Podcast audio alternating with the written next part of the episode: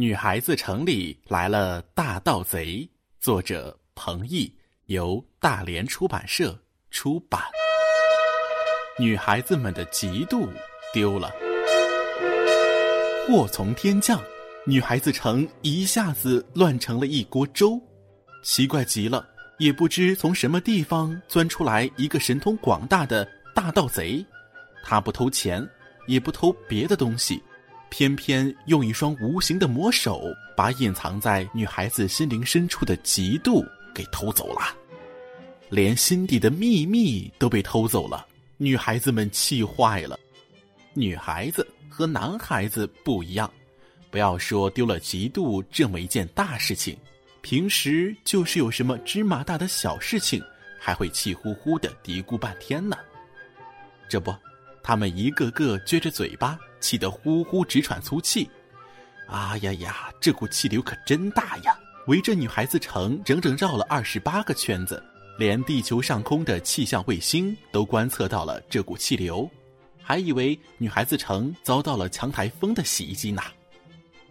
等气声够了，女孩子们又呼啦一下冲进了女孩子城的警察局，他们的尖叫声把整幢大楼的玻璃窗都给震得稀巴烂。什么？你们心里的嫉妒被偷走了？警察局长扎着两个小辫子的小迷糊笑得东倒西歪，嘴巴都差点笑裂了。哎，嫉妒还能丢？我才不信呢！哎呀，你还笑？女孩子们急得直摇小辫子。骗你，我们就是男孩子城的男孩子，他们都要急哭了。真的，小迷糊还是不敢相信。这时，一个叫小花裙的女孩子站了出来：“干脆你把医生小药瓶找过来吧，让他给我们做一个情绪心电图，不就知道心里的嫉妒丢没丢了吗？”对呀，小迷糊一声令下，小药瓶马上就给二百个丢了嫉妒的女孩子做了情绪心电图。嗯，要是在往常。情绪心电图上嫉妒的曲线可明显了，哪个女孩子的心里能没有点嫉妒呢？可今天小药瓶打开情绪心电图的纸袋一看，不由得大吃一惊，纸袋上嫉妒那段一片空白。天呀，他们的嫉妒真的没了！小迷糊有点迷糊了，他想，情绪心电图不会不准吧？不过，他这迷糊了一小会儿，就又清醒了，因为他把像装满了强湖似的脑袋使劲一摇晃，嘿嘿，绝了！脑袋立刻就开了窍。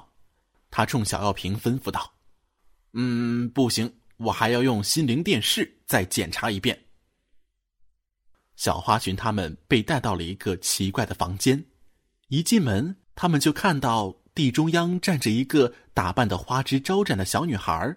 漂亮极了，而小迷糊呢，却一个人偷偷的躲在一个荧光屏前面，聚精会神的观察着每一个女孩子内心的反应。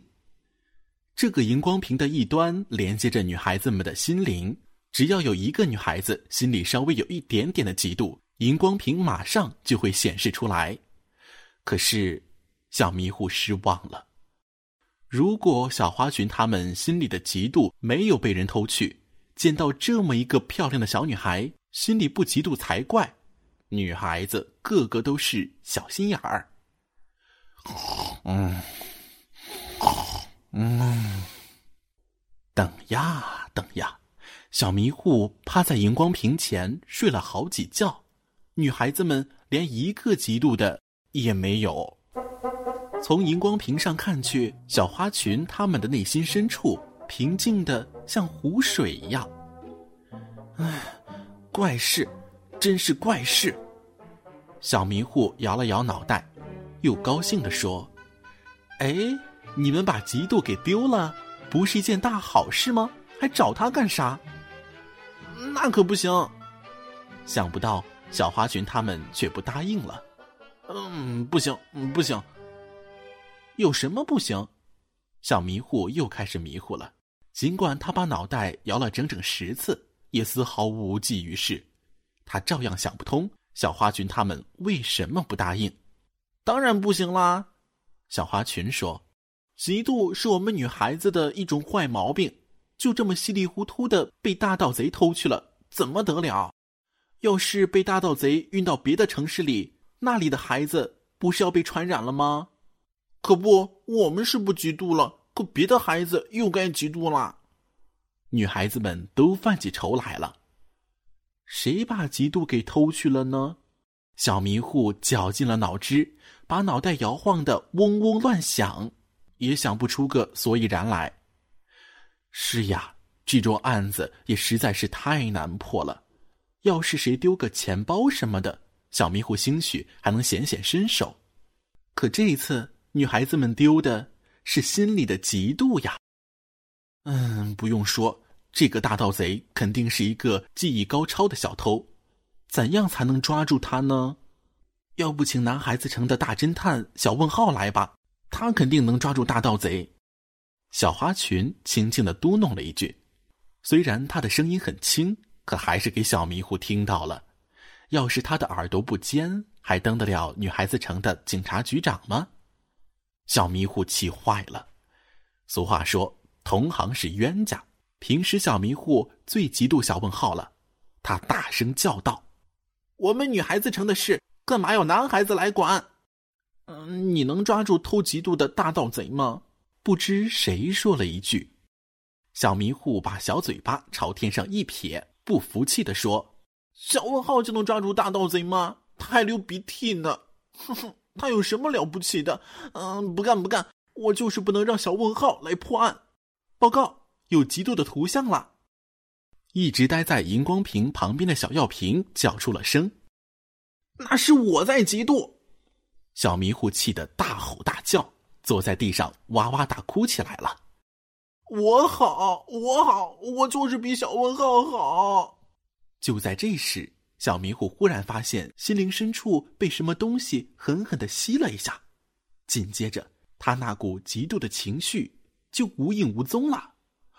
光天化日之下。连警察局长的嫉妒也被偷走了。小迷糊没办法，只好给小问号打了一个电话。小问号不愧是一个大侦探，行动迅速。小迷糊的电话听筒还没有摆稳，他就已经冲进警察局了。嗯，说句老实话，男孩子城里的男孩子哪个不愿意和女孩子在一起？只是他们总是调皮捣蛋。女孩子不让他们进城就是了。谁丢了嫉妒呀？小问号俨然像个大侦探。我，我，呃，还有我。小问号，我心里的嫉妒也被偷走了。小迷糊也放下了警察局长的大架子。怎么丢的呢？小问号一个问号接着一个问号。我先说，小花裙的声音最大。妈妈给妹妹买了一个新书包，没给我买，我就生气了。她的书包为啥比我的漂亮？可我的气刚生了一半，一股吸力就把心里的嫉妒给吸走了。啊，那股吸力可真厉害呢！小迷糊也指手画脚的说：“我还没嫉妒够，就听见嗖的一声。”好像在心底里刮了一阵龙卷风，一下子就把嫉妒给吸走了。嘿嘿，女孩子就是比男孩子鬼。小迷糊说了一大阵子，可压根儿也没说自己为啥要嫉妒。不过小问号没问下去，他拍了拍胸脯，胸有成竹的说：“嗯，行了，我有办法找到这个大盗贼了。”随后他急匆匆的跑了出去。嗯。以前女孩子最瞧不起男孩子的这种动作了，一瞧见哪个小小男子汉拍胸脯，他们就会把小嘴朝东或朝西一撇，哼，吹牛皮。不过女孩子们这会儿却谁也没撇嘴，因为小问号和一般的男孩子不一样，他是一个赫赫有名的大侦探啊。小问号跑到大街上，冲着满街的女孩子乱叫乱嚷。啊！你们为什么都有小辫子，我却没有？气死我了！气死我了！街上的女孩子们看见他，气得直翻白眼，还以为女孩子城混进来了一个小精神病呢，吓得乱躲乱藏。热热闹闹的大街上一下子就变得空荡荡了。我也要小辫子，我也要！小问号嫉妒的都快要跳起来了。突然，小问号身上的警报器嘟嘟的叫起来了。哟，大盗贼果然来吸自己心里的嫉妒了。可小问号才不在乎呢，因为小问号和大多数男孩子一个样，心胸宽阔，从来也不嫉妒。而他刚才在大街上的这番表演，完全是装出来的。大盗贼什么也偷不去。刚才听小花裙、小迷糊他们一讲，小问号只动了大脑皮层的三个细胞，就全都明白了。嗯，这个大盗贼准是躲在一个女孩子们不注意的角落，趁女孩子们嫉妒时，把平时不暴露出来的嫉妒给吸走了。小问号身上的警报器连着一个像指南针似的小表，可以测定出那股吸力的方向和来源。小问号往表上一看，就朝一个快要崩溃的古堡跑去了。嘻嘻，大盗贼果然上钩了。这个愚蠢的家伙发现小问号嫉妒的要命，还以为来了好机会呢。可他做梦也不会想到，嫉妒没偷到手不说。反而连自己最隐蔽的地方也被发现了，跑到古堡前一看，小问号也傻了眼。只见一大群天真活泼的女孩子围成一圈儿正在看一个铁皮人变戏法呢。难道说大盗贼就是这个黑乎乎的铁皮人？嗯，连抓到过九千九百九十九个大坏蛋的小问号也不敢相信了，他就是大盗贼。嗯，一点不错，这个铁皮人就是大盗贼。别看这个铁皮人浑身上下都是铁皮做成的，铁锈斑斑，可他的脑袋却是用优质不锈钢制造的，闪闪发亮。他的后脑勺上还有一把小锁头，如果把锁头打开，掀开脑壳一看，就会发现里面装满了狐狸毛。要不他能那么狡猾吗？铁皮人混进女孩子城。主要就是为了把女孩子心灵深处的嫉妒偷走。嫉妒这种东西在很多城市可吃香了，坏蛋们特别喜欢，因为让嫉妒一扩散，人们就会互相嫉妒。本来团团结结的城市变得四分五裂，坏蛋就可以趁机胡作非为了。在那种地方，一两嫉妒的价值抵得上一百两黄金，有时还能换上。二百两黄金呢，嫉妒这么值钱，盗贼们就都不偷别的东西了，全都拿着吸管和皮口袋，像苍蝇似的东钻西窜，专门偷嫉妒。有的铁皮人就靠偷嫉妒发了大财，已经成了一个百万富翁了。可他钱愈是多，愈是贪心。一听说女孩子城里嫉妒特别多，就又伪装成魔术大师溜进了女孩子城。对于铁皮人这个大盗贼来说，这里就好比是一座没有开掘过的大金矿。小问号的到来一点也没有引起铁皮人的怀疑，可能是因为这几天阴雨连绵，他脑袋里面的狐狸毛受潮的缘故。反正他已经完全放松警惕性了。喂，小糖果，你看，铁皮人拿出了一把五颜六色的糖果。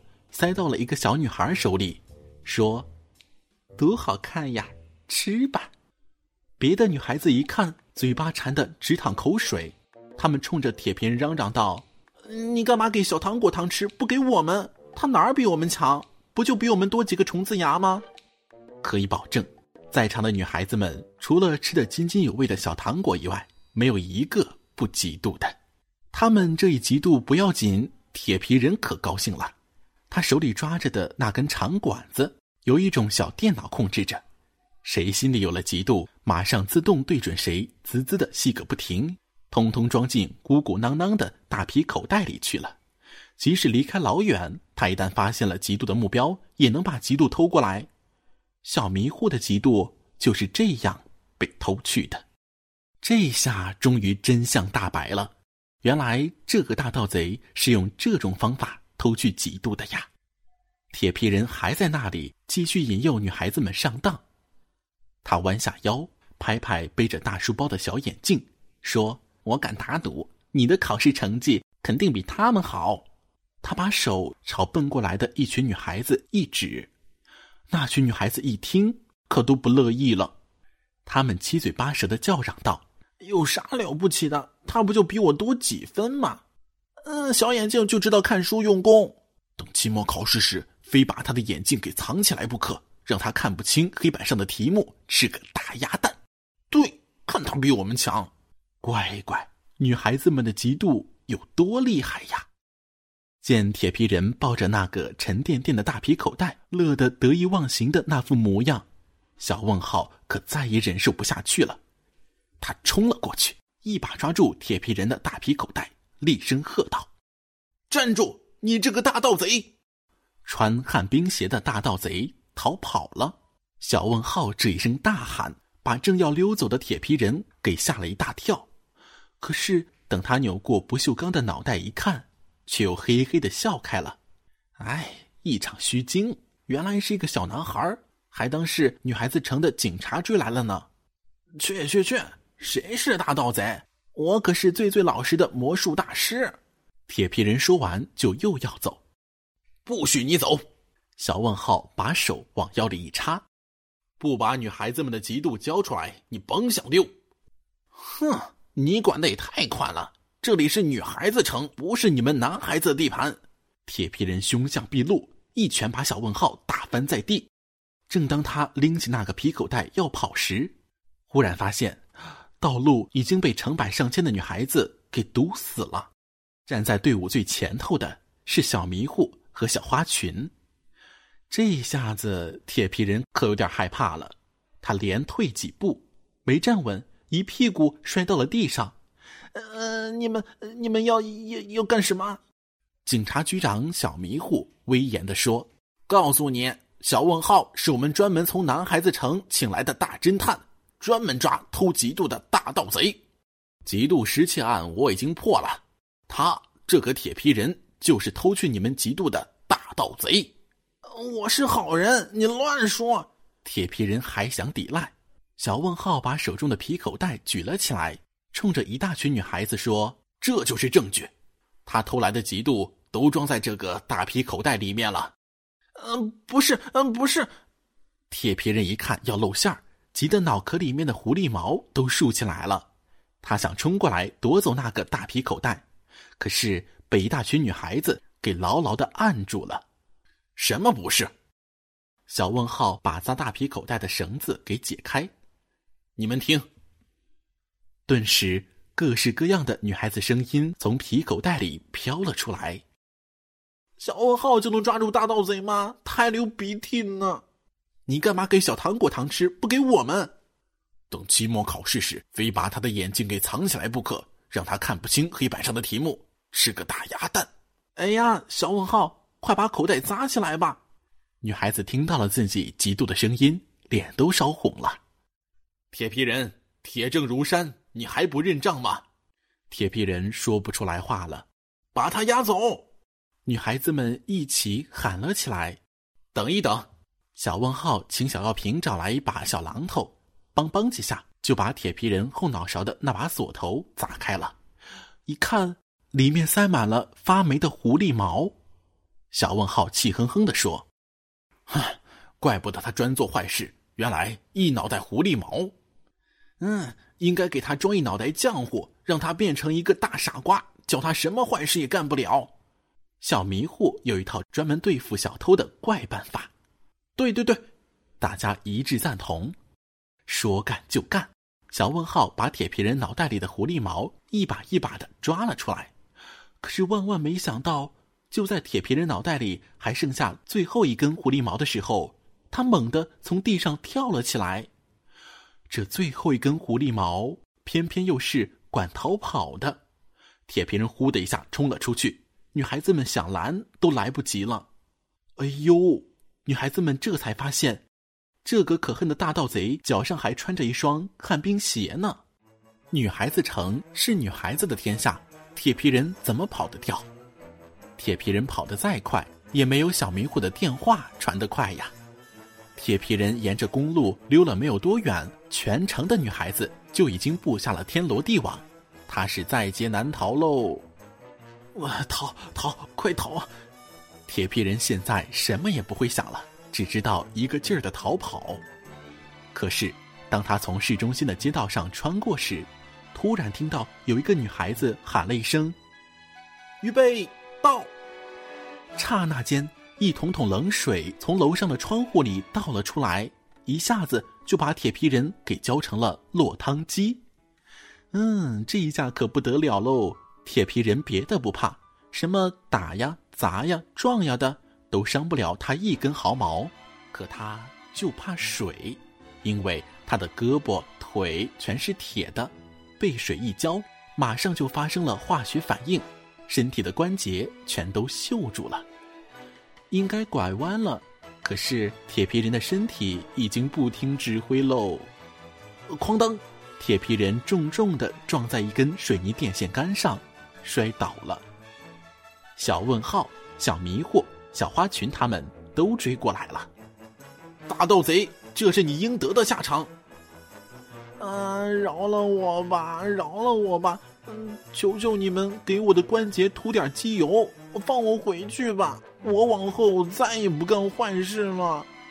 铁皮人一个劲儿的哀求，女孩子们谁也没有理睬他。